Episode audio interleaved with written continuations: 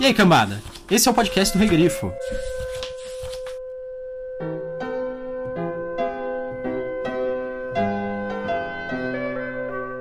Você compreende que o que está sugerindo é revolução? Certamente é revolução, por que não? Porque não pode haver uma revolução. Nossa revolução foi a última e não pode haver outra. Todos sabem disso. Meu querido, você é matemático, me diga, qual é o último número? Mas isso é absurdo. Números são infinitos, não pode haver último. Então por que você fala sobre a última revolução?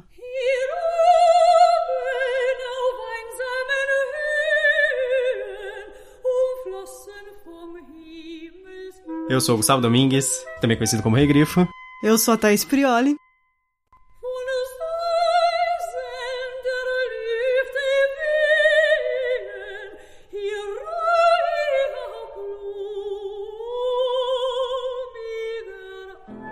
E hoje nós vamos falar sobre nós. Não é uma discussão de relacionamento, não, é sobre o livro Nós, É. do Yevgeny Zamyatin.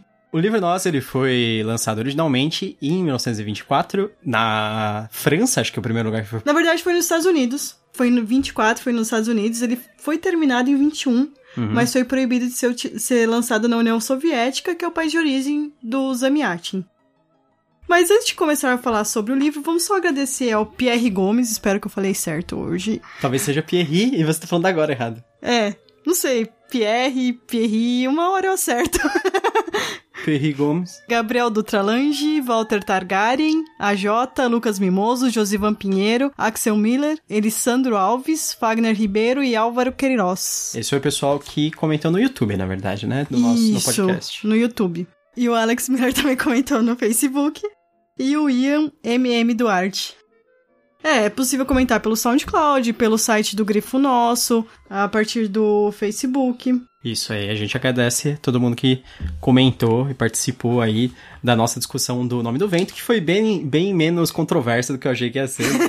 o público. Acho que todo mundo A maior tá... parte do pessoal meio que concordou com a gente. É, a gente tá até estranhando isso. É. A gente não eliminou nenhum comentário, só pra vocês saberem. Mas se você não comentou, quiser, comente nesse ou nos próximos, nos anteriores. Sim. Sintam-se à vontade para indicar livros também. Vamos lá, Yevgeny Zamyatin. Esse nome bem complicado, né? Então, ele é um escritor russo. Uhum. Ele viveu durante a União Soviética. Ele não nasceu na União Soviética. Ele nasceu no Império Russo. Ele viveu pouco tempo até. Morreu bem jovem, antes dos 60 anos. Apesar que naquela época não era tão jovem, né? E ele na- morou em outros países depois. Até uma coisa interessante dessa edição da Aleph vem com uma carta no fim que ele mandou pro Stalin, pedindo pra sair da União Soviética, que já que ele não poderia publicar o trabalho dele, que ele pudesse sair pra publicar em outros países, né? E foi isso que ele fez. E lá também ele começou a ter acesso a outras culturas e ele começou a satirizar também outros países. Uhum. Que é uma coisa que ele gostava bastante. É, é que eu acho que o estilo dele é, é bem o estilo russo. Ele tem um negócio assim, meio irônico e meio humor negro ao mesmo tempo. Eu acho que isso é um dos principais diferenciais dessa distopia no caso. Porque assim, se você for ler, por exemplo, 1984, ele é uma distopia muito mais sombria. Um negócio assim, bem sério. É tipicamente escrito por inglês. Ele não tem nada do humor inglês. é. Mas o, o Zamyatin, ele tem esse humor negro, assim, russo, que é rir de desgraça mesmo. é. Meio que brasileiro É um também. pouco brasileiro, né? E o Noze, como a gente falou, ele terminou de escrever em 21, ele Uhum. mandou pro, pra União Soviética, não foi aceito pra publicar, e em 24 saiu nos Estados Unidos. Tá. Teve uma grande repercussão, afinal é escrito pelo, por um escritor da União Soviética falando mal, assim, vamos colocar mal entre aspas, porque é um, é um cenário fictício, É, de um regime totalitarista similar. isso, Ao- ao é- comunismo. Tem gente que fala que é o socialismo russo. Apesar que antes sair isso tinha saído do Jack London, em inglês, né? Que vive Uhum. Tacão de ferro. O tacão de ferro. Achei estranho essa Estranho, tradução da Boitempo, né? É, é The Iron, The Iron Hill. Isso. Que é, Hill é, seria meio calcanhar, né? O calcanhar de ferro. É, Mas acho que tacão é meio que um negócio que vai no calcanhar. É um, tipo, o salto da mas sei bota. lá, quem sabia isso? Você É. teve que fazer uma pesquisa pra saber isso. Sim, praticamente. É. Também saiu esse livro de Jack London, que é tido como um socialista que vivia no capitalismo. Sim. E Então- também representando uma distopia, assim, exagerada deles, né? É, do- do capitalismo. Então é aquela coisa, né? nem todo mundo tá contente com o que tá vivendo. É. Acho que só dependia de onde o pessoal morava, né? Pra É. matéria do que eles iam reclamar. E aí, esse livro, ele teve uma publicação já aqui no Brasil, só que era uma dupla tradução. É, foi traduzido pro francês, depois pro português, né? Isso. É, em geral, todo mundo reconhece que duplas traduções perdem a essência, se não houver, por exemplo, um cuidado do autor acompanhar, porque de repente até o autor fala a segunda língua que está sendo traduzida e ele faz aprovações da tradução, que é o caso que houve do Rex aqui no Brasil recentemente, que ele, o, o autor ele acompanha a tradução do inglês, porque ele também falava inglês. Mas nesse caso, o Zamiatin, ele não fez o acompanhamento necessariamente da tradução do francês, apesar que eu acho que deve ser bem fiel, porque ele Ah, acabou sim. Ele morando morou na na, França, França, né? por muito tempo. E aí, depois teve uma tradução portuguesa. Mas aí, no Ah. ano passado, nós tivemos a- uma retradução do original russo. Ela foi feita pela Gabriela Soares. E quem lançou foi a Aleph. Que é uma edição muito bonita. E isso é uma edição excepcional. Pintura trilateral, capa dura, tudo qualidade de ponta. Só faltando o hífen. Só tá faltando o hífen na capa. Apesar que eu não sei onde ficaria o hífen no nós.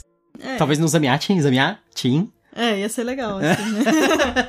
Essa tradução é uma tradução direta, então, teoricamente, ela tem uma qualidade superior. é, a gente não sabe que a gente não lê russo. A gente não, não teria como saber. A gente não lê russo nem francês pra, pra analisar as traduções É. originais, né? Então. É muito bonita essa edição da Aleph, eles fizeram um excelente trabalho, como sempre, né? Eles têm feito. Trabalho gráfico, né? Trabalho gráfico e também de material extra, né? Sim, foi bem legal. É, vem com uma, uma resenha do George Orwell.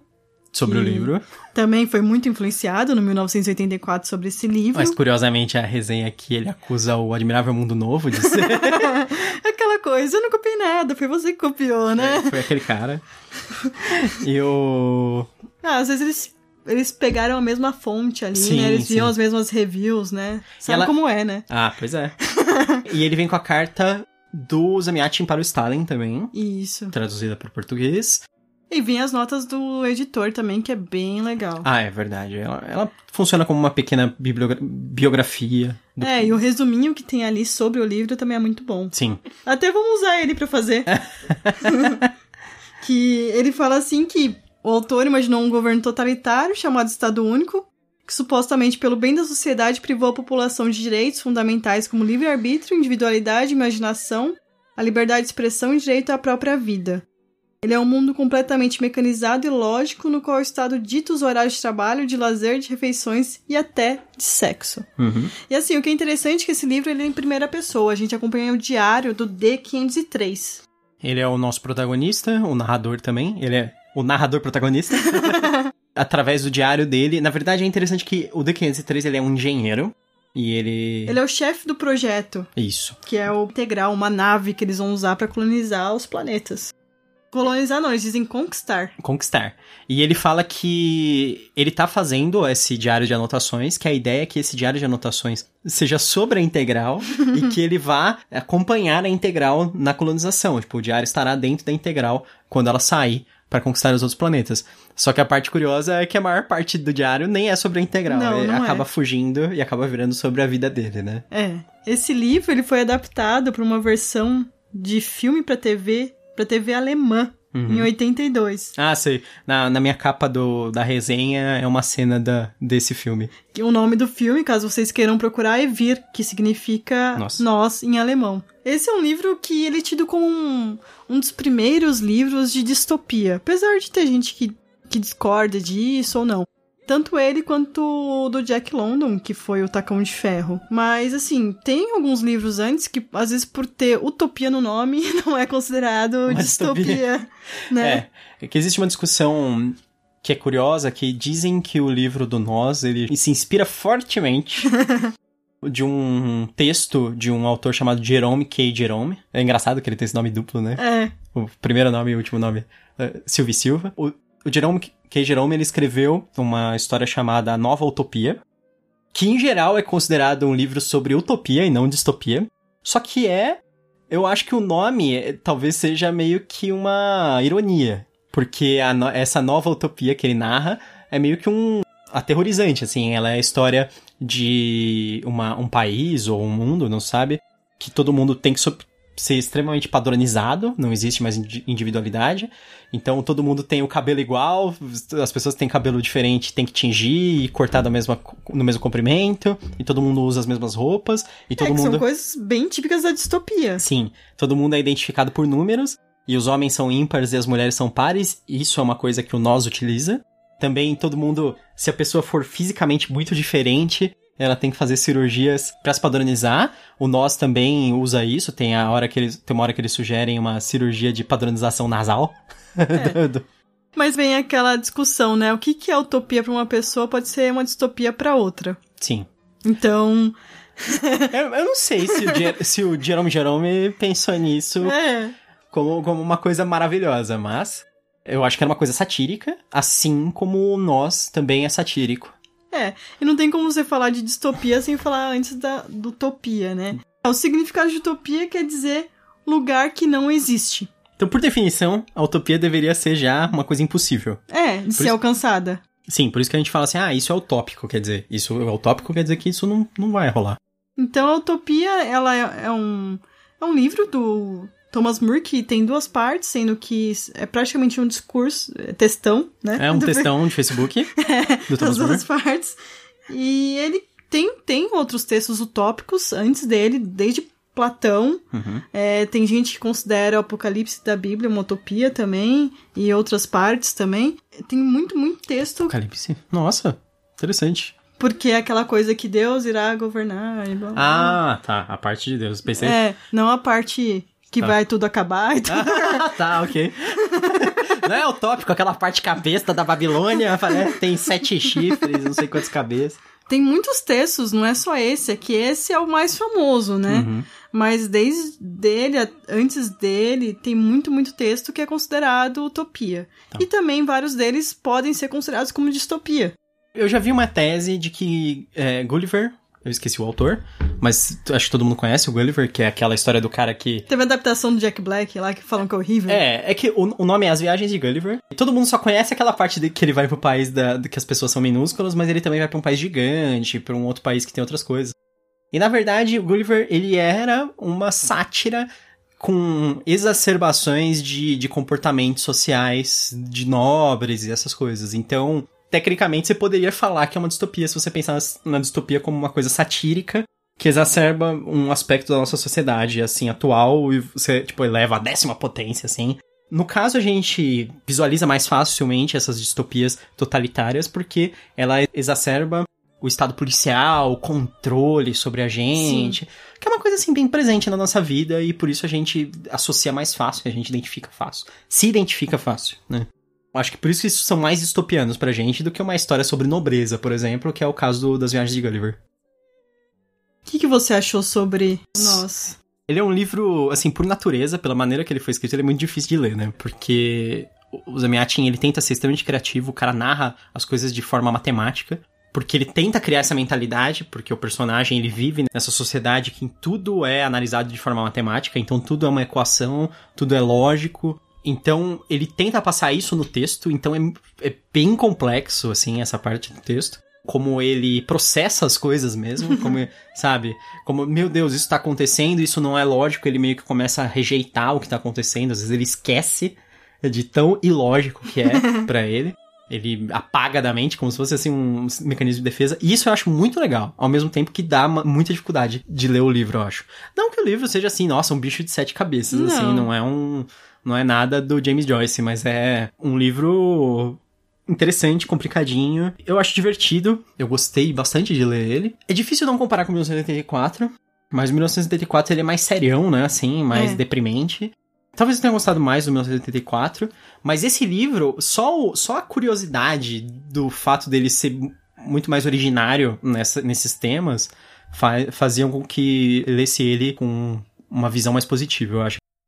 Assim, eu gosto mais do Nós do que do 1984. Sim. Mas por quê?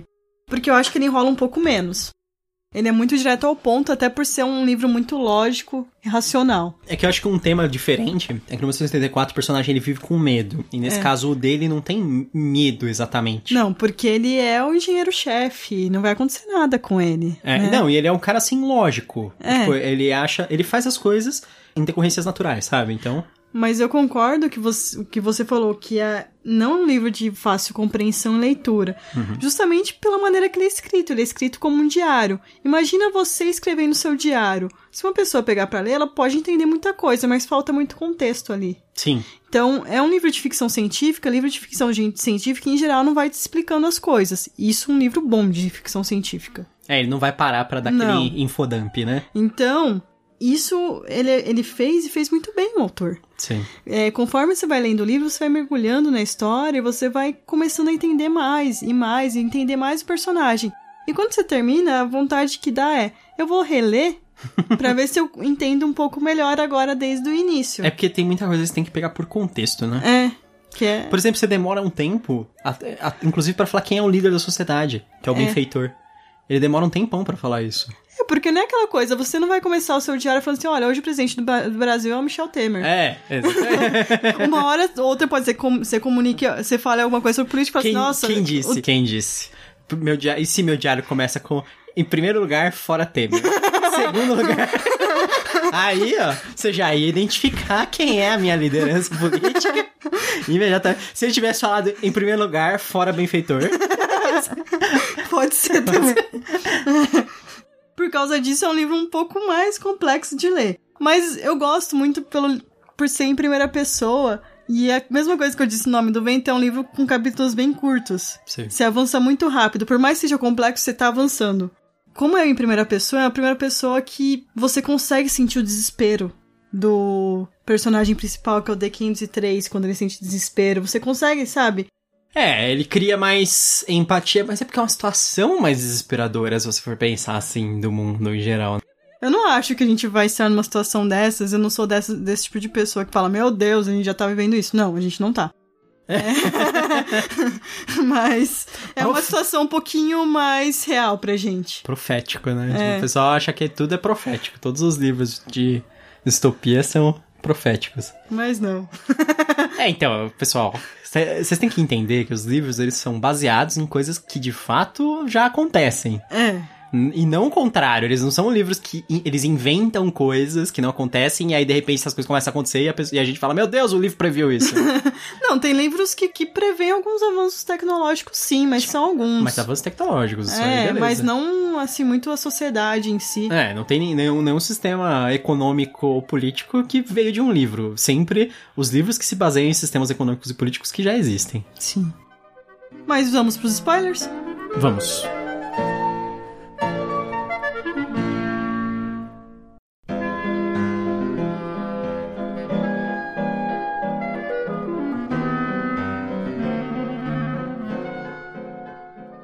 Certeza de que venceremos, porque a razão deve vencer.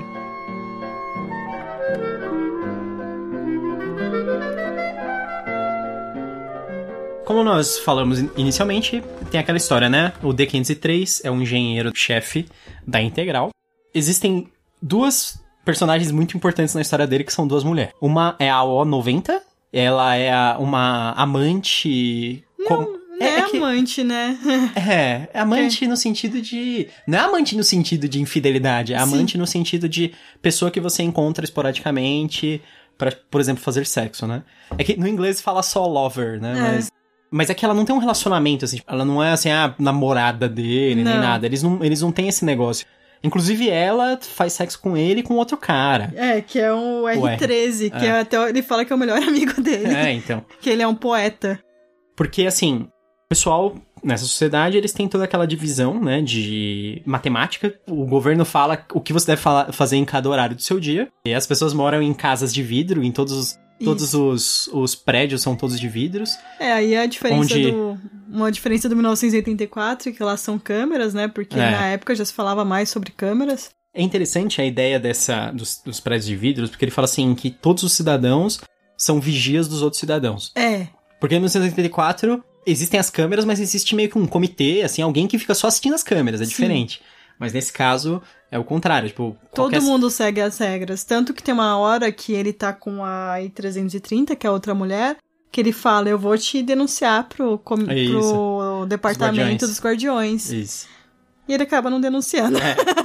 Mas é aquela coisa que todo mundo denuncia se alguém fizer algo errado. É, eu vi que o, o Zamiatin ele se baseou na teoria do, do Panopticon. É uma teoria de vigia. Panopticon ele é um modelo de penitenciária em que todas as celas são, seriam tipo, visíveis, transparentes, e no meio de todas as celas existe uma torre com um guarda, e essa torre ela pode ver todas as celas, mas as celas não podem ver o guarda. Entendi. Então, a ideia é que você não faz coisas erradas porque você acha que naquele momento aquele único guarda pode estar tá te observando. Uhum. Mas você não sabe se ele está ou não. E essa é a ideia que ele tirou do, do, do Panopticon para usar nos prédios. Assim, você não faz nada de errado, porque a ideia é que alguém pode estar vendo. Sim. Não é que necessariamente sempre tem alguém te é, olhando. Tem um departamento só para isso, mas aquela coisa, existe muito das pessoas denunciarem uma a outras. Sim.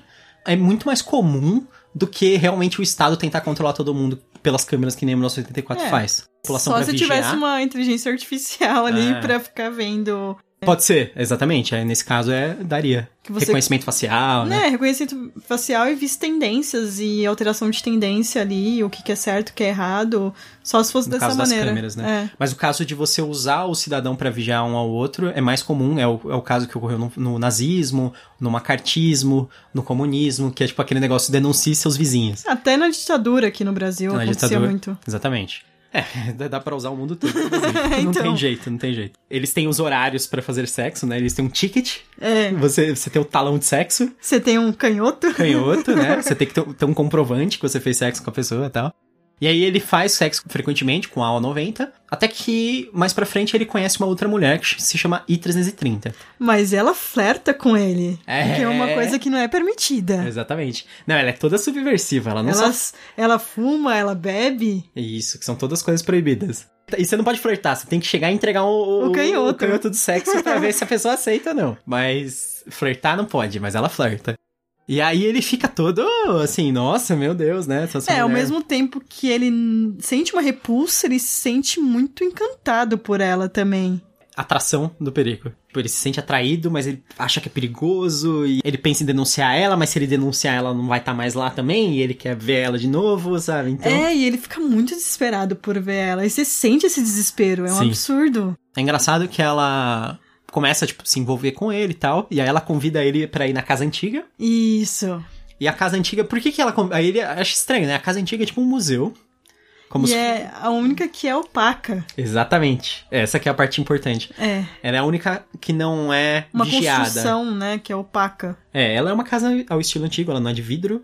Paredes de alvenaria, digamos assim. Eles falam que ela foi desenterrada, como se fosse um fóssil da civilização antiga, né? E ela tá cheia de coisas antigas, de coisas das, das civilizações antigas.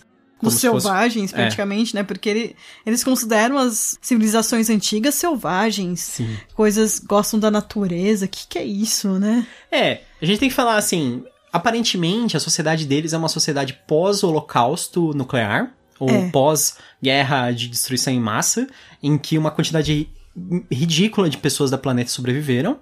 E essas pessoas decidem se fechar numa espécie de uma cidade em que tudo é absolutamente tecnológico, não tem nada natural, não tem árvore, não tem animal, não tem nada. É tudo sintético, né? E aí por isso eles acham que tudo que vem da natureza é uma coisa selvagem. E é. Tipo, ela leva ele na casa antiga porque ela quer conversar com ele em particular. Porque lá eles não estão sendo vigiados, né? E aí ela começa a fazer ofertas de coisas ilegais para ele, né? É, porque ele é o engenheiro-chefe da Integral, né? Sim. E ela que é uma rebelde. Ela não é só uma, uma pessoa rebelde, ela é literalmente. A chefe. Da rebelião, digamos assim, né? É. Inclusive, essa. A conversinha que a gente leu no começo, né? É, é dos dois. Sim. Então, ela começa a apresentar para ele várias coisas, a ter várias experiências tal. Sim. E ela leva ele além do Muro Verde. Sim. E lá ele vê a natureza. Ele vê pessoas que vivem na natureza. Ah, tem um negócio interessante. Eu vi gente falando que assim, ah, não, e as pessoas que ele vê são peludas, não sei o quê. Não, elas usam peles de animais. Tem pelos mesmo. Tanto que ele fala que as mulheres têm pelos, mas os seios ficam de fora. Tipo, os seios são, tipo, pelados, sabe? Sim. E elas não têm pelos no rosto também. Meio que o resto do corpo teria pelo. Mas aí eu fiquei pensando assim, mais ou menos como ele descreve. Eu falei, putz, me parece, na verdade, que... e ele fala que as pessoas têm cabelo. Ah. E aí eu falei, putz, eu acho que na sociedade dele todo mundo é depilado. Pode ser. Eu acho que todo mundo não tem pelo nenhum. Todo assim, mundo fez corpo. depilação a laser. É, fez uma depilação a laser cavada completa. É. Corpo todo, assim, não tem, tipo, não tem pelo no braço, no pubis, no, no lugar nenhum. E eu, eu entendi que quando ele vê e ele fica tipo, meu Deus, as pessoas têm, têm cabelo. E aí ele fica falando, quando uma das mulheres fala com ele, aí ele fala assim, não, a mulher que tinha um cabelo loiro e não sei o que, comprido. E aí eu falei assim, nossa, ele não descreve a aparência de cabelo, por exemplo, de ninguém, porque eu acho que Não. ninguém tem cabelo. É, o que nos, na, na adaptação alemã, as pessoas têm cabelo. É que não é um negócio que fica tão claro, É. assim, né? Mais por É muita coisa não fica clara no livro. Você tem que. Contextual, né? É. É meio que você tem que juntar as peças soltas ali.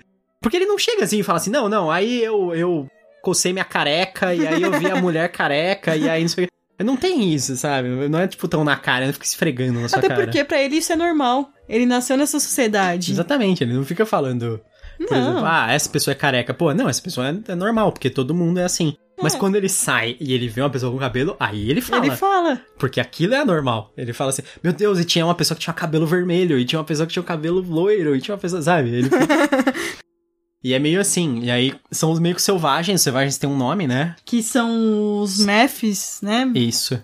É, seria o povo selvagem, né, pra ele. Aí ele começa a ficar alterado. Muitas coisas ele tá pensando: será que isso é alucinação? Será que não é? Eu tô ficando maluca. Eu tô tendo algum tipo de doença mental, porque ele começa a ter sonhos. É, e eles falam que sonho é indicativo de doença mental. É, e por várias vezes ele pensa: nossa, eu tenho que ir ver o médico, porque eu tô ficando maluco. Uhum. Ela revela pra ele que o, o objetivo dos Mefs é, é destruir o Muro Verde e, e trazer, e juntar a natureza novamente as pessoas que estão isoladas dentro da cidade, do, do Estado Único, né? É, porque o Estado Único fala que eles são os únicos sobreviventes, né? E ele acaba vendo que não. E a gente não sabe se tem mais sobreviventes no mundo ou não também. Tem uma história em paralelo rapidinho da, da U90 que ela fala que ela quer engravidar, né? Isso, mas pra engravidar você precisa de permissão. Sim. Ou então você tem que en- entregar o bebê pro Estado. E ela fala, ele fala, não, você tem que precisar de permissão e blá blá blá. Ela, não, não, mas eu vou entregar pro Estado. Qualquer coisa. Ela acaba engravidando. Uhum. E até uma- um comentário dele, se não me engano, no começo do livro, é falando assim, que ela é muito pequena e ela não seria boa pra ter filhos. Acho que talvez por isso que ela não recebeu permissão de engravidar, na É, verdade. né? porque aquela coisa da sociedade bem antiga, né? Que mulher com quadril largo, assim, em geral, é melhor pra ter filhos. Sei. Aí ela acaba ficando grávida Uhum. e vai viver com o pessoal que fica além do Muro Verde. Os Mefs. Quem ajuda ele com isso é a I-330. Sim. É engraçado que, apesar de tudo isso que ocorre, meio que ele não entra na, pra, para os rebeldes, pra Não, ele não entra né? em- de maneira nenhuma. Ele não denuncia os rebeldes, que ele deveria fazer, e ele se sente culpado por não fazer isso. Mas ele também não auxilia. Mas eles também, ele também não auxilia. É. Ele tem até uma parte que é quando é o primeiro voo da Integral, em que ela está com ele aí 330. Tá acontecendo um monte de coisa, mas em nenhum momento ele denuncia ela. Até quando no fim do livro, que é meio que feito que tem uma, a máquina do benfeitor, o benfeitor chama ele, meio que sabe o que estava acontecendo e faz a cirurgia nele. Que é a cirurgia de deixar a pessoa, eles falam, menos criativa e menos... Pra que preparar de ter sonhos, né? Isso. E- Seria uma, uma espécie de uma lobotomia, assim, um negócio meio... Eles falam que é... é- Apesar de chamar cirurgia, eles falam que é por raio-x. Mas ao mesmo tempo não é que ele fica vegetativo nem nada, ele simplesmente ele Diminui os sentimentos. Ele volta a ser uma pessoa mais ligada à razão mesmo. Sim. Porque ele tá deixando levar muito pelos sentimentos. Tanto que em nenhum momento, até depois dessa cirurgia, ele não denuncia ela. Sim. Aí, 330. A I-330 ela é capturada e ela Sim. é torturada, mas mesmo assim ela não conta nada. Ele conta o que ele sabe, mas pelo que eu entendi no final não, não dá em nada. Meio que o muro, é- o muro verde derrubado e os Mefs estão meio que invadindo, porque eles falam que eles ouvem É. o canto de pássaros, né? Ele até fala assim que agora eles fizeram um muro elétrico mais próximo ao centro ali e eles estão conseguindo resistir. E é aquela fra- frase que eu falei, que é, é a frase do fim do livro, que é eu tenho certeza de que venceremos, porque a razão deve vencer. Sei. Então, ele, apesar de tudo, ele acha que não. tá tudo bem ali, eles vão sobreviver. A gente não sabe o que acontece, a gente imagina que o quê? Que os, os rebeldes vão conseguir tomar a cidade. Sim. Mas ele. Eles não- já fizeram os caras recuarem pra caramba, né?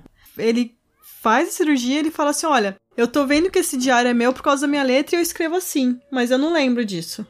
É verdade. E aí, 330, em, em todo momento, ela usa ele. Ela, ela usa ele, mas é. Nos termos assim. Parece que, que ela gosta dele também, sabe? Eu não acho que ela goste dele. Ah, sei lá. Eu acho que ela realmente usa. Ela vê ali ele como, como uma ferramenta pro objetivo dela. Sim. Uma coisa muito fria pra quem. Pra quem não liga de, razão, é. Pra quem gosta de sentimentos só. E ele acaba tendo sentimentos por ela forte. Sim. Tem bastante, né? Ele fica meio que obcecado por ela por uma boa Muito parte da obcecado. história, né? É, o, o Zamiatin, ele fala abertamente que ele se inspirou muito nas modificações que tiveram depois da Revolução Russa. Porque assim, a Revolução Russa começou com um objetivo e as coisas foram mudando, mudando, mudando, Ah. até que virou um negócio completamente diferente do que era no início, né? Sério, nunca vi isso. É, então, pois é, né? E aí ele fala sobre isso, né? Porque o Zamiatin, ele era um apoiador da Revolução Russa, ele, ele era um apoiador dos bolcheviques. Depois ele ficou, lógico, né, desiludido, assim, né, com o que aconteceu. Quando, quando ele viu as coisas se deteriorando, ele começou a escrever sobre isso, ele começou a satirizar, etc. In- Inclusive, esse livro é uma forte sátira, né, do chamado stalinismo também, né? Então, e é engraçado, né, que 1984 também mas em 1974 ele fez um negócio mais genérico, assim, pra encaixar com qualquer autoritarismo, né? Mas o, o Nós, ele, ele encaixa bem com o comunismo soviético, com o stalinismo, porque foi o que o autor viveu, né? E além do 1984, que a gente falou que é muito inspirado nesse livro, e o Admirável Mundo Novo, tem muitos e muitos livros que são inspirados nele, né? Se for pensar o Fahrenheit 451, Laranja Mecânica, se for ver os mais modernos, você pode pegar Jogos Vorazes, da Suzanne Collins, É. Divergente. O Ray Bradbury, você falou, é engraçado que ele fala que ele chupinhou o Admirável Mundo Novo, que por sua vez chupinhou o, o Nós, né? Ele mesmo. É, e também tem a, a Ayn Rand, também bebe muito dessa fonte. No Cântico, é, o Cântico ele tem uma estrutura muito similar ao Nós, apesar da temática e do, da finalidade no fim da história ser diferente. Ela, ela ainda usa uma, uma estrutura muito parecida. E se você for comparar, parece com 1984 também, que é a história do, daquele homem que vive num estado é, totalitário, é, igualitário, assim, forçado, que as pessoas não têm identidade, e aí ele encontra uma mulher que começa a ensinar ele aos poucos a ter identidade individual, e aí natureza é o inimigo, né? Uma, é uma coisa é mais relacionada à liberdade. A revolta de Atlas também é quase o início disso. Uma sociedade que está pensando no coletivismo, mas não o governo, pelos empresários. É, é que o- a revolta de Atlas, ela tem a ver com aquilo que a gente tava vendo até do capitalismo de compadre. É, que é o que a gente vê em quase todos os países. Não existe competição. É, é o que tem nos Estados Unidos é o que tem no Brasil, É. que é um negócio de, de conglomerados de empresa que acabam dominando o governo, né? Tipo, através do lobby, através do... É, e aí você não tem competição, você não tem diferença de preço, e sempre quem perde é o povo, porque o povo não tem. Apesar de você votar, você não influencia em nada. Eu acho que isso é um, é um, é um tema mais comum. Não é tanto assim sobre essa ideia do. Acho que no passado, na época do Zamiatin, era uma coisa assim. As pessoas tinham mais medo desse negócio de Estado totalitário. Eu acho que Estado totalitário é uma coisa assim muito difícil hoje em dia. Assim, existe lugar tipo, ah, a Coreia do Norte? Existe. Mas a Coreia do Norte ela começou nos anos 50. então, eu acho que assim, a partir de hoje, um país virar agora, isso eu acho muito difícil. Não impossível. É, não, quase impossível, eu acho, assim, porque a partir do momento que os cidadãos têm acesso à informação e essas coisas, eu acho que não, não rola mais, sabe?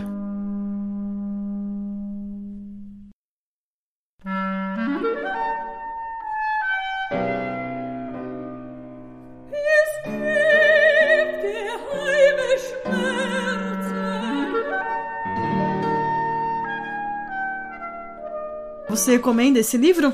E pra quem você recomenda? Eu recomendo. Logicamente que eu recomendo principalmente para fãs de distopia, em larga escala para fãs de ficção científica, apesar que fãs de ficção científica é um negócio meio, assim, variável. Genérico, né? É, muito genérico.